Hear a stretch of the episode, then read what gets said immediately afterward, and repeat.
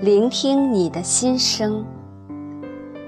作者：匡天龙，朗诵：月轩。午夜钟声的余音，早已在人们的鼾声中安然睡去。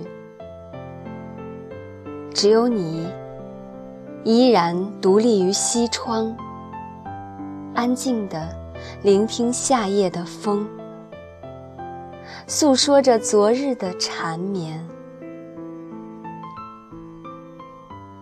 远方的风景，你可曾感知？